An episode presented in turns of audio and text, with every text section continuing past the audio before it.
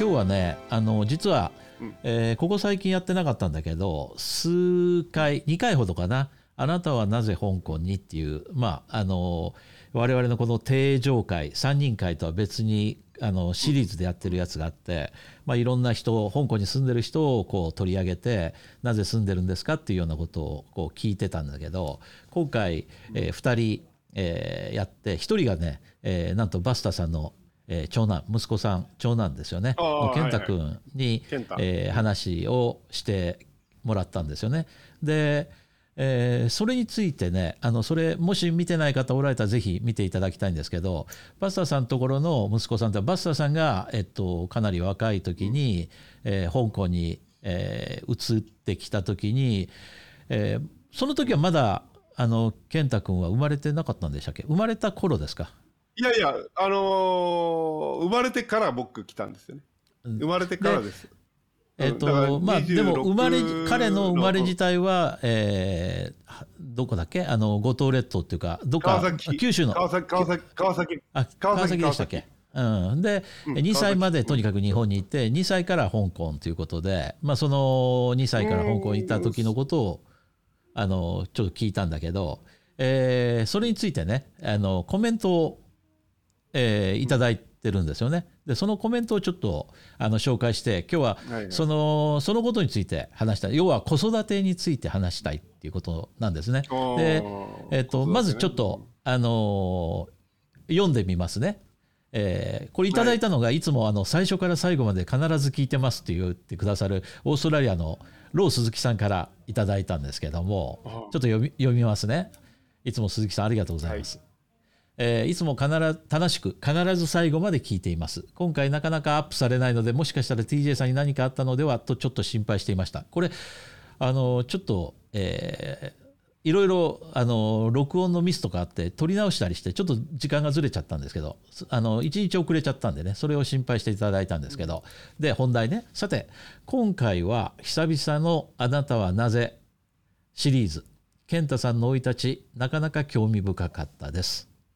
私も自分のわがままで子供2人を生まれた直後過去次男は香港生まれかっこ閉じる。から本あから海外で育てたため子供たちは日本人でありながらでも本当のところの日本をよく知らない過去状況で彼らにとってやはり日本はとても身近なのに遠い憧れの国になっています。え過去。そして長男は日本の大学を選び昨年旅立ちました。かっこ閉じると。えー、木曜日の後編がとても楽しみですが、香港と日本のバックグラウンドを持ったことが健太さんの人生において大きなアドバンテージになっているという話であるといいなと思っていますというのがあの鈴木さんが書いてくださったコメント。えー、それからもう一人、えー、これもいつもあのコメントくださる、えー、純坂巻さんが、えー、今回も最後まで楽しく聞かせていただきました。私の子供も全員香港で育っています。それほど機会がないにもかかわらず日本に行くことが決まると危機としております、まあ、喜んでいるっていう危機としております。憧れがあるのかクエスチョン今後確認してみようかと思いますということでまあこういうコメント2人から頂いてちょっとその最初の鈴木さんのねあのー、えーまあ、私のわがままでっていうようなちょっとなんていうかあの気にしておられる部分もあるのかなと思ったりして、うん、で実際健太君に聞いたら子供たちはうちの息子も同じなんですよね、えっと、香港生まれの香港育ちで。でもお母さんは香港人、お父さんは日本人っていうね、まあ、私っていうそういうかんあのあれなんだけども日本じゃなくて香港で生まれて育ったと。そういうまああの日本のルーツがあるにもかかわらず海外で、えー、育った人たちが一体どういうことなのかっていうこと。それからもう一つは、えー、師匠なんかは逆に、えー、お父さんの仕事の関係で、えー、中学卒業とほぼ同時にサンフランシスコに移り住んでそこからずっと海外にいるわけですよね。そういったことが子供に及ぼす、まあ、影響というか子供の精神に及ぼす影響というのかな。あの気持ちの問題でそれはハッピーなのかアンハッピーなのかそれともそんなこと気にしないのかっていうようなところをまあちょっと話してみたいなとざくばらにね話してみたいなと思ったんですよね。うんまず師匠どうでした？あのその師匠はでも15歳まで日本なんだからあんまりその自分で選んだ道とも言えるよね。いや、自分で選んだ日本にっていうか日本に日本に残る選択肢あったでしょ？だって。あったあったよ。もちろんありましたよ。ねだから、うん、だだから、まあ、あの、ど、どっちが良かったか悪かったかっていうのはさ、まあ結局結果論でしょ。ね。結果論で今がどうかっていうことにおいて、良かったんじゃないの？でも結果出てい。ないじゃん。まだあと、まだあと20年ぐらいは生きるでしょうよ。もう、あと20年はちょっと難しいかもしれないけど。ら結果論っていうのは難しいよ、なかなか。いや、もう、だほ、ら何も。その時々でじ、うん。もう今はほらもう何にもしてないんだし、もう終わってるからね。だもうけもうけ結果ですよ、これがね。うん。だこういう、やっぱり、たらればが、あの、人生にもないわけでさ。もし、こうだったらそうだね。っていうことは、そのね、いろいろ思ったり考えたりすることはあるけど、まあ、基本的にね、やっぱり僕思うのは、あの、親ガチャじゃないけどね、要するに子供は、あの、親を選べないんですよ。だから、ね。の、子供が自立して、あの、自分で、あの、う歩み始めるまでは、親の勝手です。だから僕はいつも言うけど、あのー特に日本の方に多くね、え見られるんだけど、あの、単身赴任とかね、あのー良くないと思うの。あで必ず僕は反対しますね。で、子供をその、教教育のためと称して日本に残すとか、ね、あそういうことってのはもう絶対良くないと思う。だからだってその子供の、あのがどうなるかって、日本で教育受けたから、それがいいのかって分かんないじゃん、そんなのさ。これからい、なん、なんいくらでも選択肢があるのに、親がそんなとこ通ってて決めちゃってもいいのかと、僕はなんかそう思うけどね。だよく僕らの周りでもいますよ、もう日本に子供を返したり、日本に子供を置いてきて。なんで学校があるから。だから日本で学校行かなきゃいけないの？そんなことないですよ。ね、僕なんて日本中卒ですからね。で日本語ってのは中学3年しかまでしか教育受けてない。で、いつも TJ に怒られてんだけどさ。だから、こういい加減な日本語しか喋れないんだけど、だけど、いやちょっと待ってその、まあいい加減だってじ師匠が思ってりゃいいんだけど自分が正しいと思ってこう世間にぶつけるから俺は文句言ってるだけだよ。いやいや、それはあのー年寄りの言う、言う、あの、あれですよ、あの、権利。そうそう。それはあの信じたやつが勝ちだよ。そういうことです。そうそう。だから、あのうんね、本当にね、あのわかんないです、これは。だから、親がそんなこと、そんなことの理由でね、子供を日本に残して親とは、あの、離れ離れにしていいのか。僕はは、僕はそうは思わない。やっぱり、ある、ね、やっぱり親と家族ってのは一緒にいるのが、で、初めて家族ですよ。僕はそう思います。まあそうですね。非常にあの家にいる族。うん、非常にいいあのコメントですね、それはね、いい意見だと思いますね。そのあのそういう意味で言うと、さっきの鈴木さんとか、それから坂巻さんの話につなげると、あのそれは、えー親と子が一緒にいるのがとにかくベストなんだというのが師匠の、まあ、意見で、で、うんあるね、えー例えば、自立できるようになるまでね。うん。うん、そう思いま。ですその多分その坂巻さんにしてもそれから鈴木さんにしても、えー自分のわがままで、えー海外に住んでる。ところがその、えー本来だったらもしかしたら日本が好きで日本に育ってもおかしくない子供なのにっていうそう、まあ、そこに少しそういう思いがあるんだとしたらいやそうじゃないと。そのどこで育つかっていうよりも親と一緒に育つのがまずはプライオリティとしては最上位にあって、でそのえーそういう形で育つのがいいんじゃないかというのが師匠の意見でだからそれにそのお二人の考え方に明快なあの師匠的には回答だよね。もう一緒がいいんだと。その、うん、親に、ね、親と一緒に、家族と一緒にいて、初めてね、子供は親に対してレスペクトも感じるだろうし、ね、その感謝の気持ちだって出てくると思うのよ。うん、だと僕は思いまます。はい。す。バスターさんはどうですか？その辺は。まああんまり深く考えないっていうのは、そうだね。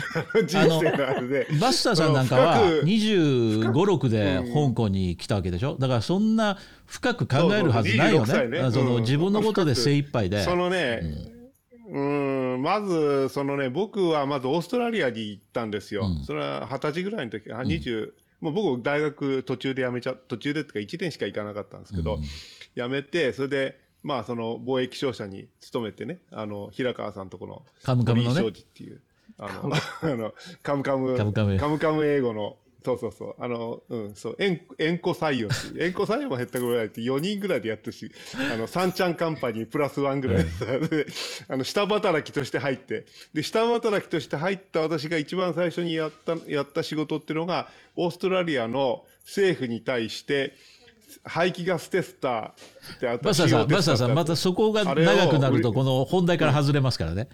いや、うん、まあまあまあ、まあ、それ、それを、あの、売りに行ったわけですよ、オーストラリアにね。で、でそっからずっと、そっから香港でしょ、だから、その、なあんまり、その、なんていうのかな、香港に行くっていうんだって、その、まあ、その、なんですか、そういうチャンスがあったから、香港来て、来たっていうだけであって、別にその香港、あの、のその将来とかね、将来どうなるかとかそういうことなんか考える余裕全然なかったし、あの、香港来た時は、は後悔した時もあったよね。あ、これ日本のが良かったなっていうのあ,、あった。79年、80年なんていうのは、もうずっとやっぱり、あの、子供育てるのも大変。香港ってすごく、あの、生活費高いじゃない。で、その頃、なんか生活費稼ぐのもやっぱり大変で、自分で仕事やってるとやっぱりなかなか安定した生活とかできない。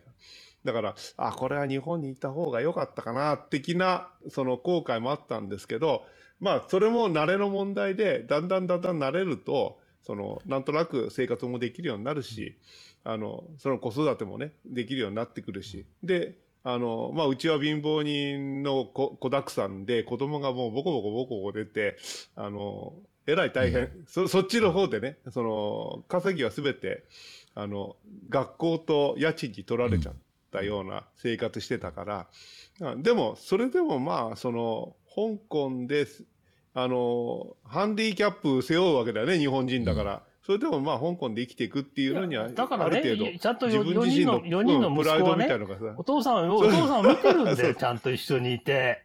うん、まあ、ねそ、だかそれはら、一緒に行ったかみんならね。みんなね、生活力も旺盛だし、いいと思うよ。うん。一緒にいたからこそですよ。うん、まあ、僕はそう思うよ。そうかもわかんないね。うん。今、あの、こっちでね、フィリピンで、まだそれはちょっと環境が違ってたからさ。わかんないけど。でもやっぱり一緒にいるっていうことが大切でうんす。そうです一緒にいるは、うん、そうそうそう。面白いよね。うん、そうだね。うん。まあそうだね。あんまり深く考えない方がいいんじゃない、あのあんまりうん確かにうん。考えちゃって答え出てこないしね。そうそうそう。結果を、結果がね、すべてだから。うん人生やり直すってことができないわけで、もうその自分が若い時に考えたその方法を取るしかないっていうことがまず一つあるよね。うんで、うん子供っていうのは大体そのその香港で生まれ育った時にあの日本に自分がいたらって思うようになるのってそれはもうかなり成人に近くなってからようやくそんなことを考える余裕ができるというか考えることが脳みそとしてできるだけで、うんまあだってだと思う5歳や10歳ぐらいでそんなことを考えることすらないと思うんですよね。だから単純にないよね、そんなことないよね。思いつかないよね。そうそう。んでただそのまあ、えー物心ついた後にまあその香港なんかもそうだけど日本の大衆文化っていうのかな？アニメであったりその歌であったりっていう、そういうのがかなり香港なんか特に氾濫してるから単純にその日本に対する憧れとかっていうのがあの少しは芽生えてでなんで自分はそのあのルーツは日本にあるのに香港にいるんだろうってそういうのをようやく考え出すかもしれないけどだからといってその自分が日本で生まれたらどうだっただろうってことはなんかなかなかそのよっぽどその多感っていうかよっぽどその精神的に発達しない限りあんまり考えないような自分の息子見ててもね僕のうちの息子もえーそのずっと香港で育ったけどそんなことを考えたこともないと思うんですよね。ただ13歳になった時に、まあ突如としてそのイギリス行きたいって言い出したから僕は言ったんじゃないですよ。彼が自分で言い出したから、まあ、イギリスの寄宿学校入っちゃったんだけど、まあ、それも彼が自分で選んで人生だからねだからその師匠のそのそれで言うと僕はちょっと半分そうじゃないんだよね。夏休み冬休み春休み。その時だけあの一緒に過ごすけどそれ以外はあの寄宿学校っていうあれだったからね。でも僕はねその彼ら今となってはこの現時点2022年。この時点で思うのはやっぱり少しでも国際化した子供に慣れてるってことがこの2020年2年というこの時代でにはちょうどマッチしてたのかなと思うことはありますね。英語が喋れるとか中国がしゃべる。うん。あのね、皆さん、こういう、わたあの、私の知ってる、まあ、海外で子供をそ育てるということの一つのね、大きな利点は、要するにモーティーラングエージになるのよ。うんね。もちろん何カ国語も普通に喋っちゃうんだから、ね。知ってる人だったら4カ国語喋るよね。だからそういうことって、日本の同世代の人見てることなんですよ。日本語しかできないんだよ。だからそれだけ考えただけだって相当違いますよ。そうだね。感覚的にね。まあ、接接する機会が多いことがありますよね。うんうん。うん、だからまあ言葉ができるから、うんじゃあな、いやだから何なのっていうのは、そのその通りだけどね。それでもやっぱり違うでしょ、そうそう、やっぱり違う世界を見ることができるっていうのはやっぱりうんいいことだと思うね。うん。うん。そうだね。それは、その、うん、そう。まあその喋れるということです。環境が、その、なんていうのかな、そう、海外に出ることも、う。うん。ん、物おじしないでいいしね。その旅行行くって言っても一人で旅行行くんだって別にその日本語しか喋れないとどうしてもちょっとおじけづいちゃうとこがあると思うけど海外行くって言ってもあの英語がまあとにかく喋れればそんなに恐れる国今もうないよね。どこだってほほぼ英語が通じればどこだって行けるっていうねそういうことだからまあそういう環境に育ってくれたっていうのはいいそうそうそう。無敵だよ英そうだね語無敵だよね。英語をやっぱりファーストプライオリティだと思うんですよね、僕もね。うん。そうだよ。その英語と中中国語では国語をある程度分かって、それで、うんまあ、あの、現地の言葉がね、少し分かればね、それでいいんじゃないかなとは思いますけどね。うんそうね。だからその僕らがそのそれをこう師匠もさっき言ってたけど勘違いしちゃいけないのはその言葉ってのはあくまで手段であって、本来的なその自分のそのコアになるその武器みたいなもの。例えば、まあ、我々3人だったら IT とかコンピューターっていうのを一つの武器としてでもそれのそのそれを、えーさらにその、えー強くするっていう意味で英語が喋れたり中国語が喋れたり日本語も喋れるってことが武器になってその、まあ、仕事の幅が広がるっていうか、えー商売もお割と取ってきやすくなるっていう、そういうふうにうん。入なるとってくる。情報の量が違う全然違うよね。あの、現地の人と僕、あの、このフィリピン来て、フィリピンの人と、あの、まあ当然、その、ええあの英語がベースで会話するんですけど、その、今まで付き合ってなかったんだよね、フィリピンの人とね。で、近頃になって、この2年間のそのコロコロナパンデミックで、もう他に生きようがなくなっちゃったから、僕は暇さえあれば香港行ってたから、それどうしてかって言ったら、香港がもうその心地いいわけですよ。友達もいっぱいいるしさ、その中国人の友達もいるし、それからもちろん日本、日本人の友達、ほとんど香港ベースじゃない？で、あと日本から来る友達はフィリピン遊びに来てくれるわけですよ。だそういう生活してたから、フィリピンの人と全く交流なかったね。でもこの2年半で随分もう100人近いし、あの、友人ができたわけですね。まあオートバイ関係ですけど。でもそれってもう世の中変わるよね。ね、100人。そうよそうそう入ってくる情報が全然違う。もう全然違うねそううんだからまあそういうところに、そのなんていうかな、その日本人一人でも物おじしないで、奴らの中に入っていけるっていうのがやっぱり、あの、海外に出たメリットだと僕は思うよね。うん。うん。その通り。だね。だからねそのし多分その日本人で英語教育をこう、まあ、否定する人はいいないと思うんだけど、こう割とネガティブなトーンで批判する人っていうのは自分の本来的な言葉がしっかりと身につかないうちにその別のランあの言語をもう一つ習うっていうのは自分のその根本のあれがないのに学んでしまうってことがどうなのかってよく言われたりするんだよね。でもすいません。今名誉閣がここにいますから。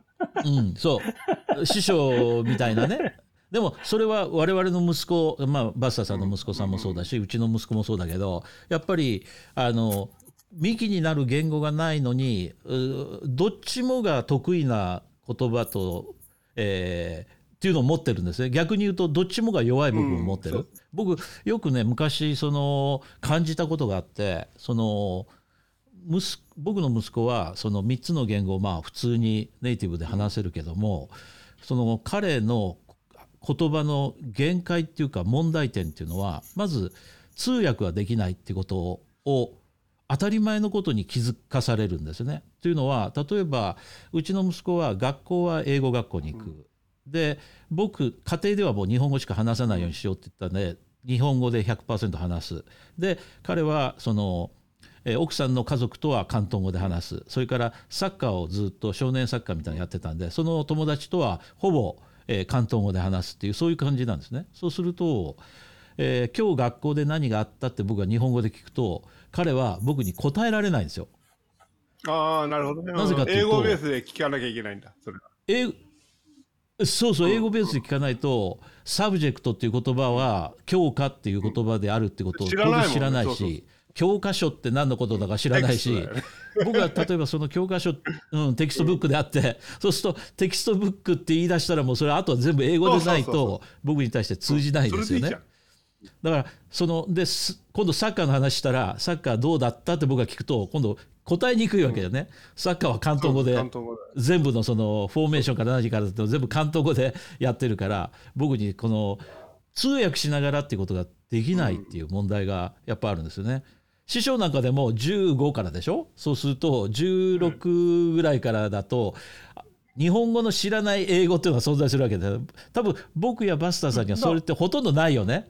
日本語に当てはまらない英語とかさ日本語に当てはまらない広東語っていうのは僕らには存在しないんですよ。辞書には必ず日本語辞書があってそこの横に英語辞書が横にくっついてるから英語を見ると必ず日本そ相あの相対する日本語とかこう弾けるんだけど16歳ぐらいからアメリカにいて英語習い出すとそれは当然その日本語にない英語だけを知ってるってものが当然脳みその中に入ってくるんじゃないかな通訳はね、通訳って本当に苦手なの。できないんだよ。なっちゃうよねねだからおかしいと思うと思うんだよ、日本の人は通訳それはっていうすごくのは、不思議？通訳っていうのはまた別の能力だからね。うん、そうそう別の能力だからね。別の能力なんだね同時通訳なんて本当そにそう思うよ。の広東語僕だってそのでおそらく30%ぐらいしか通じてないと思うんだよね僕の広東語ってねでもその30%を使ってこの人を説得しなきゃいけないっていう状況にあった時にそれをやるのがその なんていうのかなあのそれをやっていくっていうしかないでしょ。そのそのあのだからあのそのペラペラペラペラ喋れるやつはすごいと思うんだけどあのまあなんとかなるんだよね。3割ぐらいでもね。うん、え英語にしたってさおそらく38%ぐらいだ40%って言えないぐらい でも まあそれいやそれはそうだよね。なんとかなるんだよね。そのだからそれでそのだからまあ逆に言うとこの多分師匠なんかは英語の世界に没入できるでしょ逆に言うと。僕らは日本語に置き換えなきゃいけない、もちろん、あの言葉ってさ、相手、相手次第なんだよ。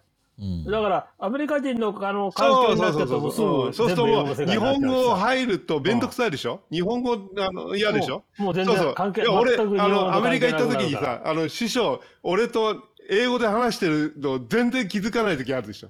あのあったと思うんだよねあのだからご本人はさ日本語で俺に話してるつもりだけど英語で話してるって時はよくあったよ。あの二人であのいや気づかない。気づかないんだよね。あの、うん。うん。そうそうそう。特にあの友達なんかと話した直後なんかはもうそうそう。そうそうそう。うん日本語に戻らない。そういうのはあったね、うん、うん。だから逆に僕と、T で逆に今度はあの TJ は僕の言ってる広東語100%わかるんだよね それから、うん、で僕がしかも何を意図して言ってるかっていうのも100%わかるはずなのね。それはどうしてかったら、うんそのまず横にいたその20年も30年も一緒にいるわけですよね。その一緒に仕事やってたから、だから僕の考え方とかなんかっていうのはもうおそらく僕より知ってたりなんかするわけ。そうするとそのそれが例えば広東語だろうが日本語だろうが英語だろうが100%分かっちゃうね。これがすごいなと。そうだね。逆逆に俺だってわかるだからあの 逆に俺も TJ が話すお互いそうはだよね。もう。もう100%理解できるから、ああのだから逆に言うと、これはこれ相手にこれそういう意味で伝わってないよっていうようなことも、あのそこまで逆に言うとわかる。そこまでわかる。うん。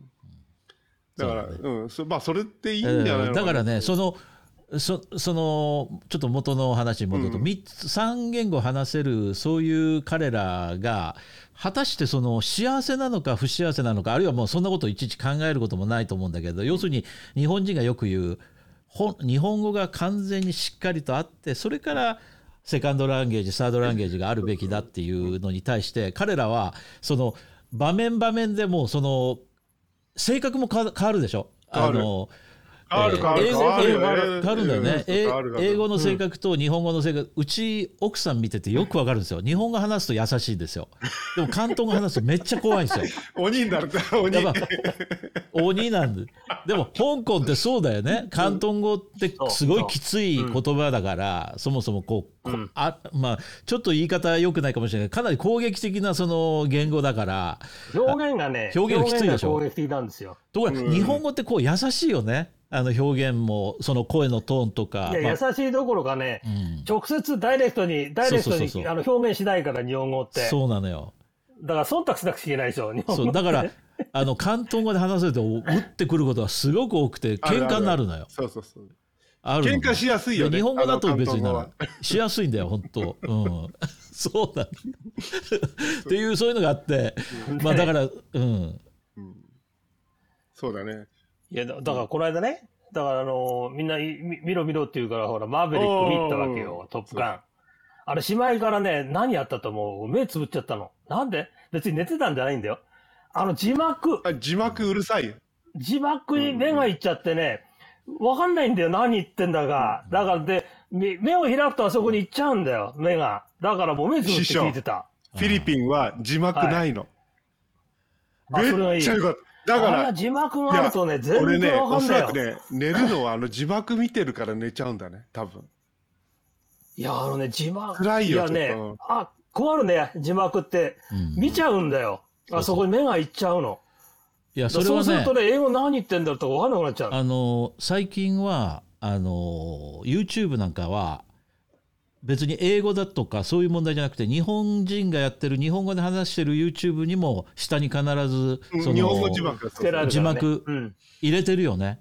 英語字幕。いや違う違う違う違う入れ入れてるか多いよ。そうじゃないそうじゃないそういう意味じゃなくてそうもちろんそういうあの他の国に対して出したいって思う気持ちでそうやってる人もたくさんいるんだけどそうではなくてその人気のある YouTuber の例えば切り抜きとかっていうのをやってる人は必ず字幕を入れるんですよ。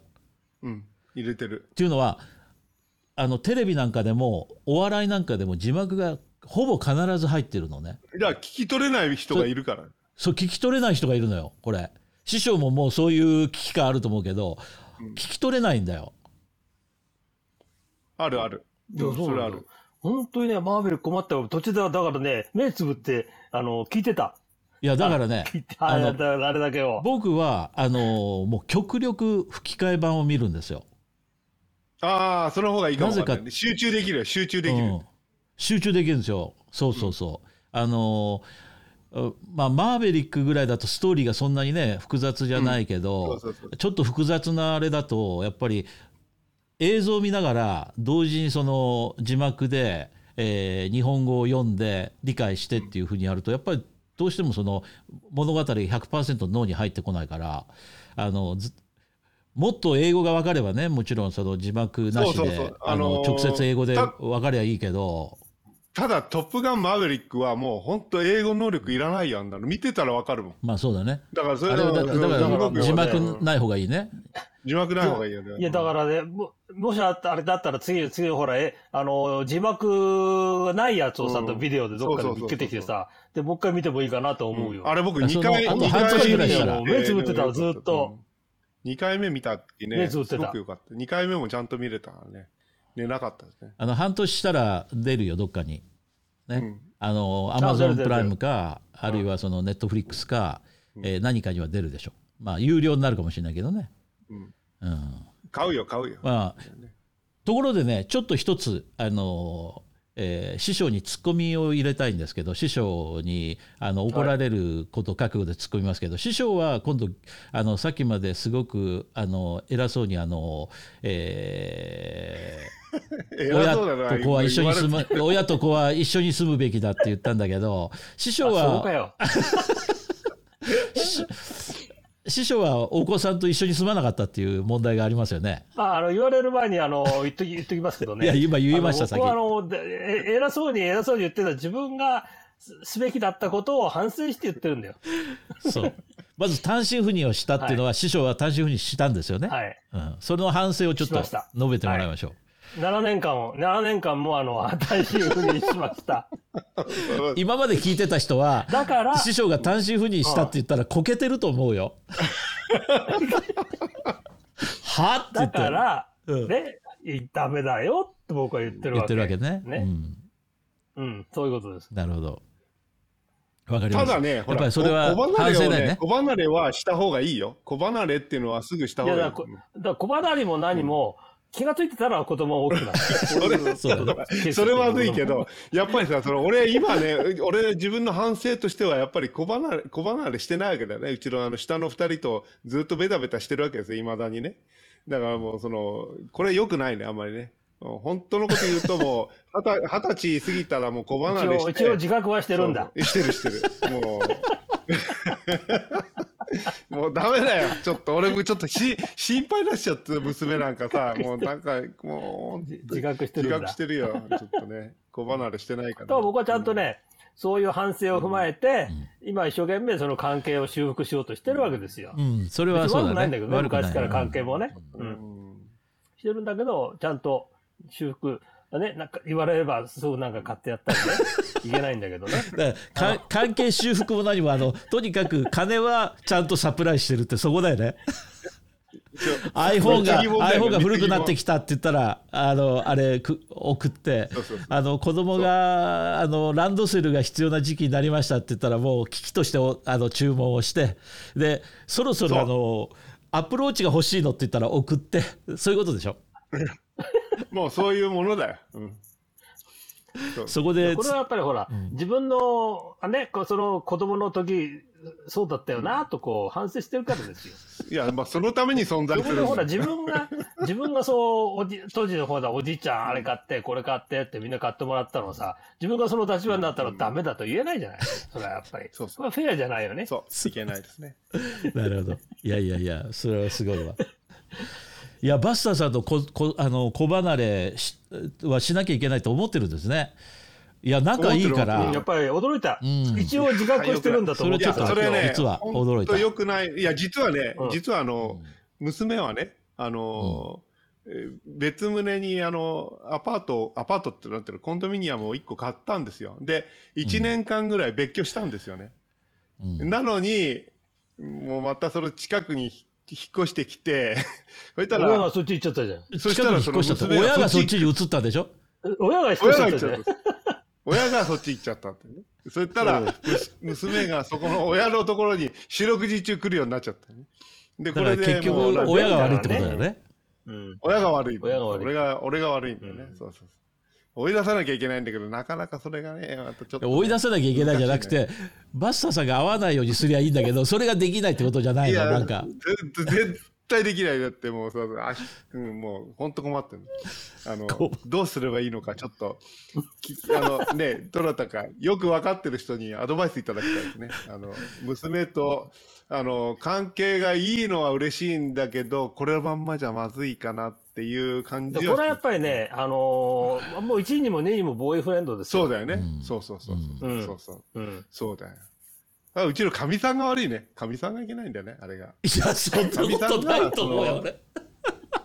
いや、かみさんがさ、その、あの、ボーイフレンドのとかさ、こう、なんかねあのひなしだ、あの、しなひらめするの？そう、そそれがい いけないんだと思うんだよね。そういうのがいけない、ね。本人がしてんじゃないの？いやいや、そんなことないんだから。親父が、あら、ダメだ。いや、親父は何も言ってないよ。。親父は何も言ってない。親父はちゃんと、その、あの、ええ、あの、好きなようにやってくださいっていう話はしてるんですけどね。なるほど。どうもね、いかんね。迫力ないね、今日の俺はね。ということでね、いい時間になったから結、結論なんて出ないんだけど、まあ、でも、いや、出ない、出ない。えー子供子供うんね、あのまあ人生やり直しできないからね。各各家庭によってね、うんいろいろあるから。そうだね。で子供をね、やり直しできないんだから、まあ、与えられたチャンスは、なるべく生かす。そういうことだでうん今のこの2022年というか21世紀になってやっぱり日本がこう今幸か不幸かそのちょっと停滞気味っていうかこの30年間賃金が上がらないとか、えー円安もここまで来ちゃってて海外に出て何かできる人はその停滞気味の日本から脱出しやすいっていうそういう場面を考えてもそういうシチュエーションを考えても海外であの自分一人でも食っていけるっていう環境に育てられてるってことはすごいプラスに働いてるじゃないかな。強いですよ。ねうん。っていうふうに思えるよね。それはう。ん。うん。ままあ一つ、はい一ついいですか、はいはいどうぞ。さっきからね、あの、TJ が盛んに言ってるけどね、その日本語ね、うんちゃんとまともな日本語があってて、また次の言語っていう、うん何回も出てきたでしょ。今のね、日本で、は日本人が話してる日本語を聞いたらね、そんなことないよ。そうかそうか。それ言えてるね。確かに。うん。それは言えてるうん。だって今の日本語なんてさ、うん新約聖書だよ。あそうだね。うんもう全然昔の日本語と全然違うよ。確かに。何なの？オーバードースとかさ。いや、それはオーバードーズだったらもうかなり古い英語じゃんね。いや、だから、わざわざ書くなよ、カタカナでオーバードースなんて。そういうこと。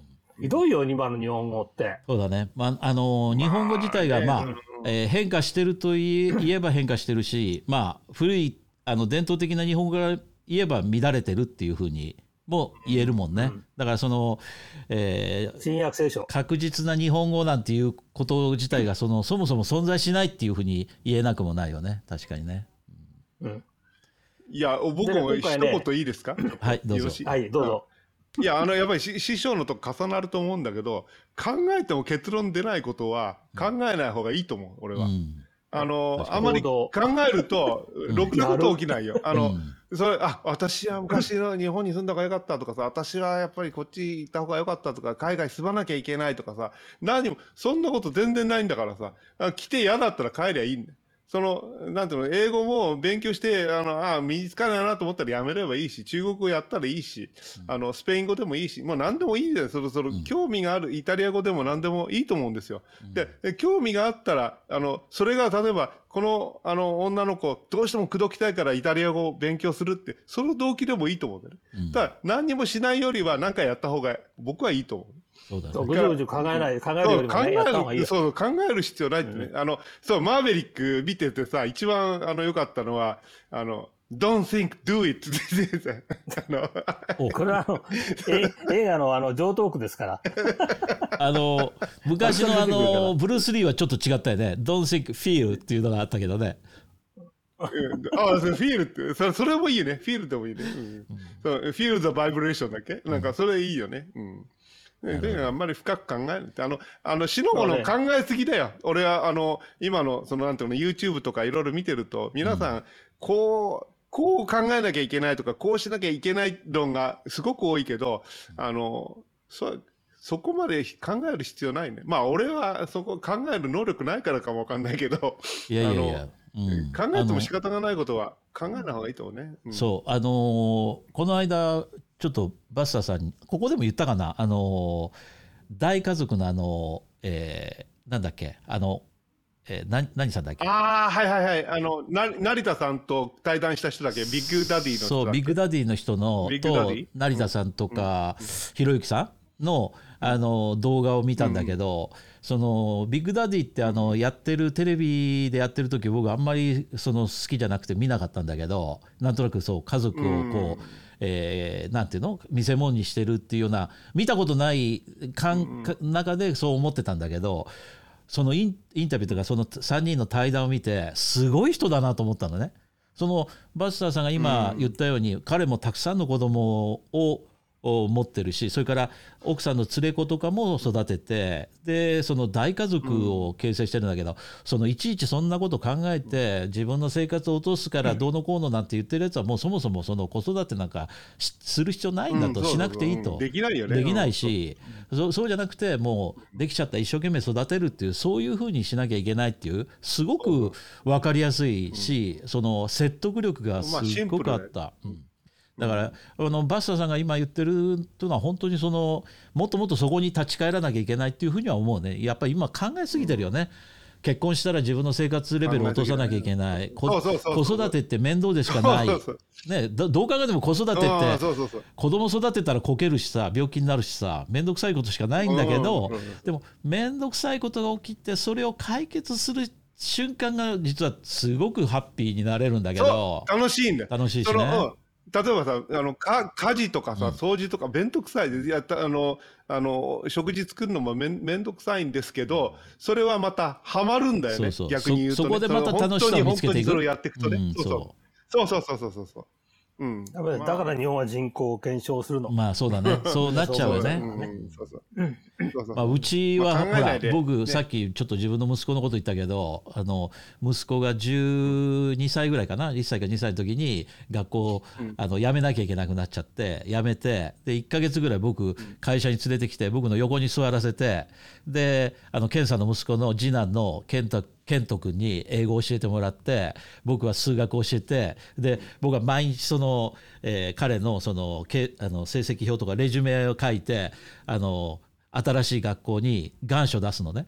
で10個ぐらい出したらあのいくつかから返事来て 試験受けに来いって言って 受けたら、まあ、2つ受けたら2つとも通って で行けたんだけどあのやってる時に僕ね俺が今この子育てで今どん底だなと思ってたんですよいつも。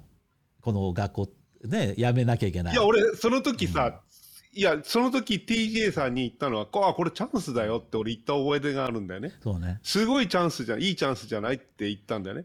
だから同じこといっぱい僕でもいっぱいあるそうそうそうし、あのいや僕は逆にうんそういうのはマスターさんの子育ての中でいろんなトラブルっていうのも見てるからそのと子育てイコールトラブルだぐらいのことを思ってたから僕もその精神的に落ち込むってことはなかったんだけどでもやっぱり自分の子供が学校からその行けなくなってしまって。でその願書出して、でもこっから彼が少しでもその進んでいけばいくほど僕は人生あの成功の道を進んでるんだっていうふうに思おうと思って実際思って、でまあ今普通にそうそうあのね、まあ実際そうなっそ育ったから、まあ、今すごい僕は僕自身はまあハッピーだし、まあ、彼もう成人しちゃったからねそうそう今は彼は自分の人生だけども、そのそこまでとにかく行けたっていうのは僕はもうそれで十分だなって自分では今思ってるんだけど、まあ、そういうことだと思うんだよね。そういうことです。まあ、それそれがベストだとは思わないよ。知らないうちにそうそのレベルになってるよ。師匠はね。いや、違う違う。いやいや、それが、いや、それが実はベストなんだよ。師匠の場合ちょっと問題含んでるけどね。えー、なんか問題あった？しよないないない、全然う。ないよな。全然 OK だよね。ハッピーだよね OK いや今日はそういうことでといいいいい時間になりました。あの今日は信号っていうのをちょっと思いつかなかったんであのなしで。それしかもあの途中で切るのを忘れてたんで投資でちょうど1時間くらい喋っちゃったんで。どうして言っちゃった、今日はこの辺にして。いや最後にね。はいはいどうぞ。最後にね、また最後ね、最後。最後もう一個。ちょっと感じたの、あの、まあ、日本にね、時たま、今回とはちょっと長かったけど、彼と必ずほら、あの、僕の幼馴染と、あの、会うわけよ。うん。二家族あったんだけど、うんうん。彼らはもう典型的なほら、日本の成功者。なるほど、うん。そうだね。もう日本でずっとそのサラリーマン生活をやって、もうリタイアして、あの、もう本当にハッピーな日本の典型的な成功者の、なんかね、今回感じたのはね、僕と全然なんか人間の種類が違うね。こういう それは、それは違いますよ。師匠、師匠みたいなのがいっぱいいたら困っちゃうよ。本当に違うって、今度、今回マジでそう感じた。師匠ね。うん、そうそうもう全然ね違うんだよ師師匠ねまずねその人たちの前であのね俺はねとにかくその時間がゆっくり流れるってこの表現してるやつ見たらムカつくんだっていうふうにちょっと言ってみてください。その人たちに 俺はまだ言ってないね、それは。うん俺は私はあなたがおかしいと 頭おかしいと思うよって言われますからいや、いや、ほら、師匠のとこの、ほら、あの、ミス横浜にいたじゃない、美人の方がさ、行ってさ、ああら、よしちゃん、うん、あら、よしちゃん、それは時間はゆっくり流れたりするのよって、この間言って、いや、やっぱり、あの、ね、ね、年長のほら、いとこだからね。その、ほら、あんまり生意気なこと言えないじゃない、そこで。いや、そんなことないよと。そういう反応は僕もほら、時と場合によってしませんから。でもやっぱりその我々みたいにその自由気ままにあの生きてきた人とそういう日本のそのもう本当に、えー中央で成功してね行ってる人っていうのは考え方がかなり僕らはもうアウトローだからさ、ダメだろうね。もう相当違ったよ。うん今回感じたよく。いや、もう一回人生やり直せるとしたら、やっぱり同じ人生を選ぶね、俺はね。やっまあぱり。面白い方がいいじゃん、人生って。うんうん、そうそうそう。ね。うんまあそんなとこかな、今日はまあそういうこ。とまあ、いい、言いの誰かのこと、誰かのことを肯定してるようなこと言ったら、言い残したことないですか？大丈夫？はい。はい。今今日はということで、ああの、いつもコメントをくださるね、あの、鈴木朗さんと、それから坂巻さん、純坂巻さん、お二人に、あの、回答になってるとは思わないけど、僕らは、その子育てとか、そういうことで、自分の育った環境とかで思うことっていうのをちょっと話してみたってことで、今回も、えー皆様、また、あの、コメントと、最後まで見たっていうその一言、でコメントはあのバスターさんも師匠も読めまないコメントっていうのを一つ用意しておりますので そこにぜひコメントを。別に俺が、俺が見見たって文句言わないですよ。いやいやいやまずあので でもこいややっぱり見え見えなないねまず僕がフィルターになってで見せてもいいもんだけ見せる、うん、あそう。いうふうにしたいと思っております。だから、逆に、TJ そこ違うよっていうのがあったらありますよね。僕にあの PM かなんかいただいても結構。そうだね。あの3人のメアドとか。バスター行って、バスターあいつに言えよそうだよそうちょっと言っあとかなきゃのあの生意気なやつ。そうそう、あのつい、うん。そうそう。そうそう、あれなんだあの TJ、そう、いかんってあの、いつも真ん中にいて、好きなこと言う。言えてる言えてる。そっちもあるから当ね。然あるね。そうだね。うん、わかりました。ということで、えー本日はありがとうございました。また、えー次の次回会いましょう。さよなら。皆さんありがとうございました。はい、また。はい、はい、どうも。失礼します。